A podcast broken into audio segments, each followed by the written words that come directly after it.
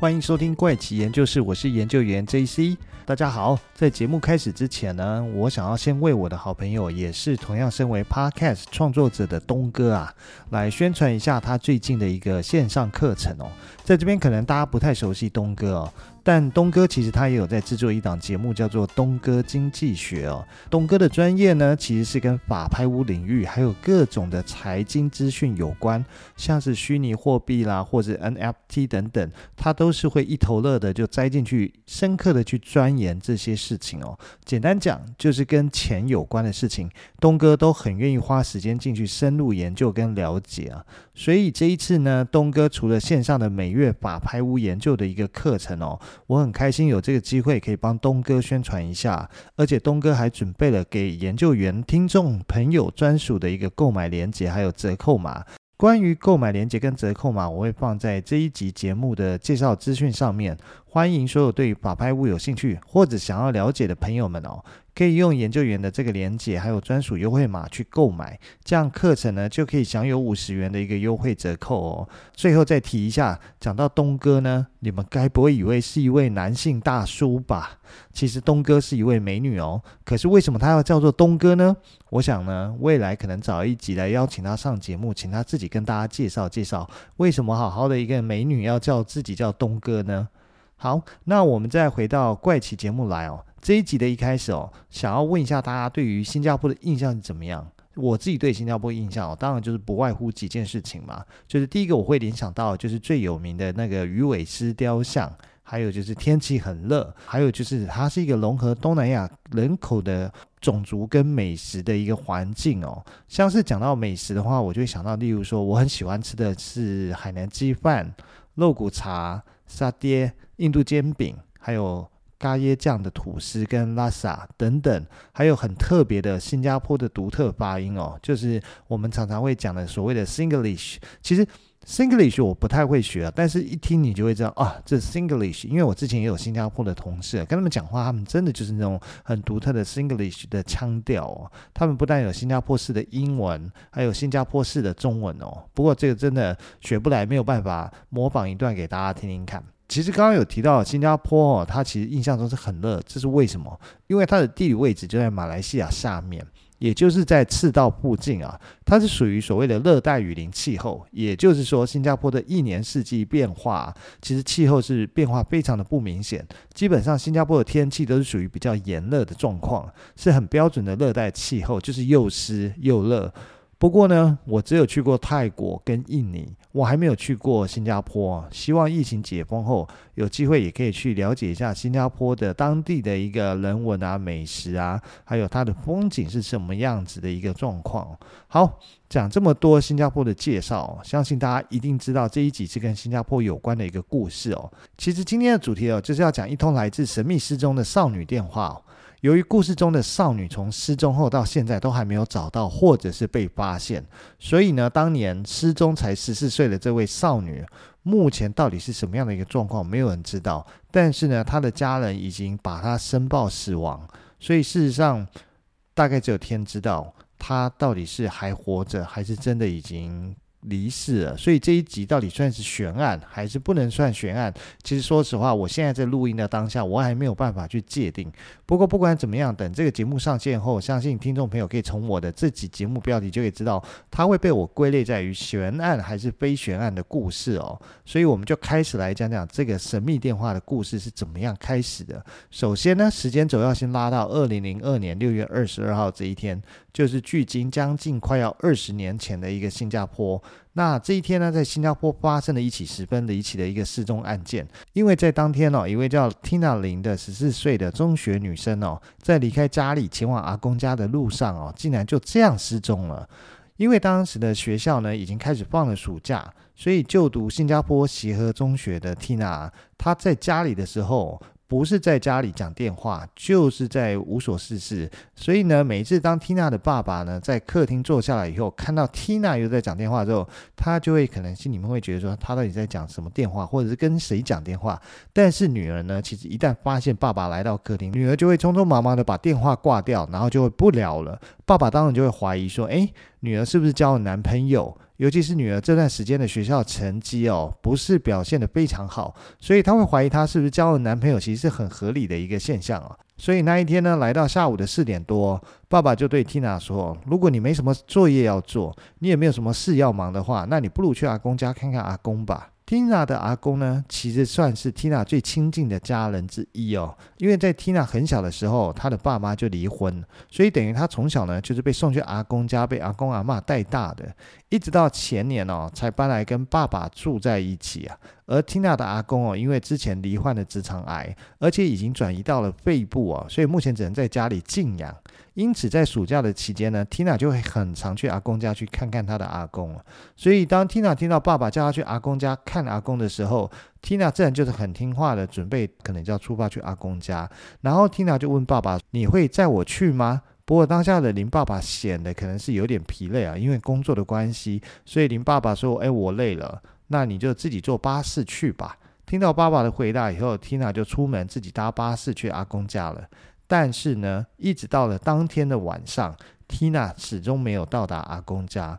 所以晚上的时候，林爸爸就接到了阿公打来的电话，问说他的孙女 Tina 从家里出发了没有啊？为什么到现在都还没到呢？那原本应该下午就应该要到的 Tina，不知道发生什么事情，一直迟迟未到阿公家。其实从这个案子，他其实有公布 Tina 他住在新加坡的地址跟他阿公家的地址啊。如果说是坐巴士的话，大概要再转换一次巴士，但是那个时间大概也只需要花三十几分钟的时间。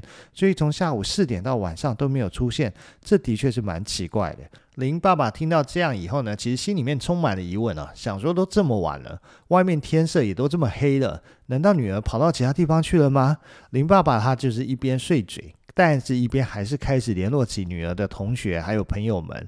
可是呢，就在挂掉每一通拨出去问的电话以后，林爸爸又觉得事情开始有一点不太对劲的地方，就是女儿难道是出事了吗？因为他联络的每一个人都没有人见过 Tina。也没有人知道 Tina 可能跑去哪里了，或者是知道 Tina 去找谁了吗？而且女儿是在当天下午四点就出门，现在已经晚上九点了，Tina 还能跑去哪里？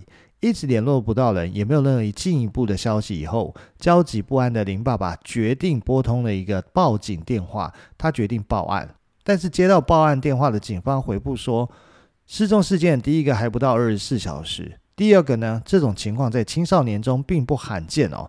建议您爸爸再多等一天看看。可是呢，在经过一天苦苦的等待后，还是没有任何 Tina 的消息。而且过去五年在新加坡啊，一年大概就会有两千五百名的失踪人口的报案发生。不过有近八成的失踪人口最后可以找回来，所以一年还是有将近五百位的失踪人口啊，他就这样消失在仅有七百平方公里的新加坡啊。前面提到的 Tina 在当时是十四岁，正是中学二年级的年纪啊。这个年纪的青少年不乏有人会离家出走，最后也会自己回到家。所以 Tina 会不会有可能也是离家出走了吗？首先呢，警方还是第二天派了人来到了林爸爸家中，了解一下他们家里的状况。因为警方认为女孩正值青春期啊，很有可能会因为一些小事不愉快而离家出走。还有就是呢，Tina 她正处在一个重组家庭的时期，因为她是父亲呢跟前妻所生的女儿。由于他的母亲经常外出工作啊，对家庭缺少照顾啊，所以林爸爸决定离婚啊。此后，Tina 才会被送去阿公家，由阿公带大。一直到了后来，父亲再婚啊，林爸爸才在前年啊，把 Tina 接回来，跟新家庭的成员一起同住啊。然后呢，林爸爸跟继母又生了两男一女啊。作为大女儿的 Tina，心里面到底有什么样的想法，我们无从得知啊。但是很有可能会包含一些不愉快的想法存在啊。而且呢，负担着养育四个儿女责任的林爸爸，除了忙碌的工作赚钱外，可能很难有余力去察觉 Tina 是不是发生了一些不一样的想法。基本上，我觉得这是很难的事情哦。所以，警方在以此推测，Tina 很有可能是因为心理累积的一些原因啊，而离家出走。但警方这样的推测分析哦，是遭到林爸爸的反对啊。除了林爸爸不相信平常乖巧懂事的女儿会突然离家出走外，林爸爸回想当天女儿出门的状况，不但是没有带走任何的衣物行李啊，而且打扮就是很平常不过的打扮啊，所以他很相信自己的想法是，如果女儿真的是蓄意离家出走，不可能会没有任何准备就离开。还有就是女儿出门当天哦，身上顶多只有带几十元的新币啊，而且缇娜的护照也留在家里，哪怕是有计划的短暂离家出走，也不可能不吃不喝不睡吧？就算是住在朋友同学家里，但林爸爸已经联络了所有的朋友跟同学，还通知了学校，甚至是还报警了。如果真的是躲在某个朋友家里的话，应该早就被朋友给供出来了吧？所以林爸爸无法接受警方这个推测啊。于是，警方只好开始询问缇娜的同学跟好朋友，可是并没有得到任何有用的线索。警方呢，他们只好搜寻了附近的街区、马路所有的监控影像后，还是没有发现缇娜的身影。因此，警方又联合了公共运输部门以及海关出入境部门，调看了最近所有的讯息后，依旧是没有任何的结果。缇娜呢，就像人间蒸发了一样。林爸爸眼看着时间一天天的过去啊，可是女儿一天不回家，他的心啊就一天比一天难过啊。而且林爸爸为了找缇娜回来啊，还印了七千多张的传单啊，在全新加坡的大街小巷张贴跟传播散发。可是每天呢，都只能接到一些没有用的爆料电话，甚至是有些是打来恶作剧的。林爸爸为了找女儿，还曾经远赴马来西亚跟泰国去找女儿。导致他无法兼顾工作来赚钱养家，还有照顾现有的家庭啊。于是他现任的妻子对此很不能谅解啊，就带着他的三个孩子搬了出去啊。时间就这样慢慢的流失啊。离缇娜失踪后过了一年的时间呢，很多的亲朋好友都认为缇娜可能已经发生最坏的结果啊，或者是可能遭遇了某种意外啊，所以有可能是不在人世啊。但是呢，林爸爸始终不能接受这样的一个结果跟可能性啊。那也就在缇娜失踪的十六个月以后呢，缇娜的阿公呢也因为病情即将不久于人世啊，老人家在临终前哦，只希望能够再见到孙女最后一面啊。但是很可惜的是，缇娜的阿公在离世之前哦，还是无法完成这个愿望啊，因为他们始终没有找回缇娜。但是就在二零零三年的十月二十八号，就是缇娜阿公离开这个世界的当天哦。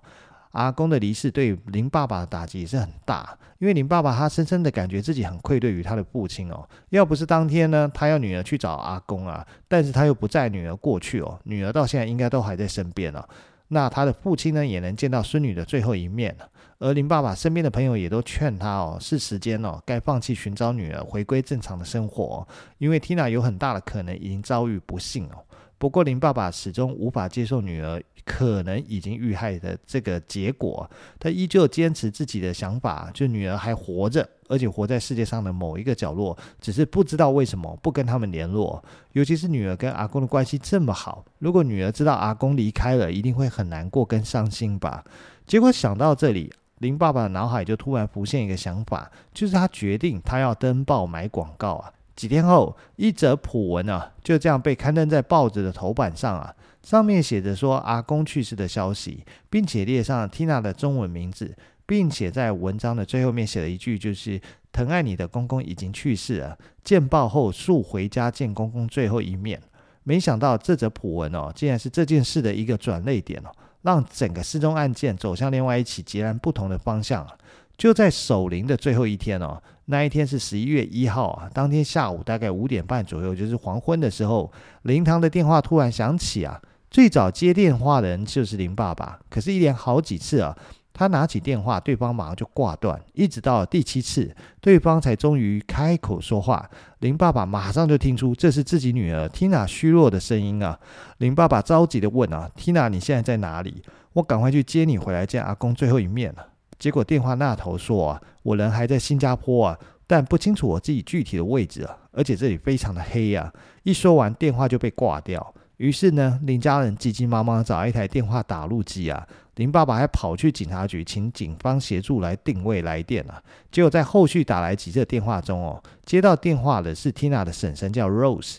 那尽可能呢，他跟 Tina 多聊天，延长这个时间啊，好让警方能够定位他的位置，而且鼓励 Tina 说出自己所在的位置哦。可是前前后后一共来了十三通的电话，最终还是没有得到 Tina 更多的讯息跟确切位置的资讯哦。不过讲到这哦，可能你会觉得说 Tina 怎么会知道灵堂的电话？而且他还能打电话去灵堂，会觉得这其实有点问题啊。但事实上，那是因为林爸爸担心哦，他们在灵堂守灵了，可能会错过 Tina 电话，所以特地呢去申请把家里的电话号码不是家里的电话，把家里的来电呢都转接到灵堂的那只电话上。没想到就这样子接到了电话。就在十一月一号那一天呢，一共有十三通打去灵堂的电话，最后被警方跟踪位于巴西利的一家住宅哦。警方经过调查后得到的结论是，电话不是 Tina 打来的。他们判断的理由是，他们检查过那户住宅，没有发现任何 Tina 的迹象啊。那住户也声称呢，他们不认识，也没有见过 Tina。但是呢，在灵堂除了林爸爸以外，还有其他六名亲戚啊，在现场也有接到电话，大家一致都认为这是缇娜打过来的，因为他们都认得缇娜的声音啊。但是 Tina 到底是从哪里打电话来？还有 Tina 是身处在一个什么样的环境，或是遭遇了什么样的对待？这些现在已经无法得知啊。如果 Tina 是被监禁的一个状况哦，很有可能是当天打出的十三通电话被发现了，把 Tina 监禁在那里的人恐怕已经把 Tina 转移到其他地方，而且只会更严厉的管控 Tina。所以后来呢，林家人再也没有接到过 Tina 的电话，也再也没有 Tina 的任何消息。到底打电话进灵堂被林爸爸还有婶婶 Rose 接起电话的另外一端，到底是不是 Tina？这问题没有人知道。但是如果真的是 Tina 的话，是不是她一直以来呢都被囚禁在一个阴暗的空间？整件事会不会其实是一起人口贩卖事件呢？你可能会觉得现在都什么时代了，而且新加坡的治安不是都很好吗？可是事实上哦，新加坡近年来哦一直都有传出人口被拐卖的事件了，不然很难解释这通电话到底是为什么打来以后会讲说他人还在新加坡，可是很黑，或者是后面就没有电话再打来。不过，新加坡警方说，这通电话只是一场恶作剧，只是刚好恶作剧的人的声音哦，比较像 Tina 而已啊。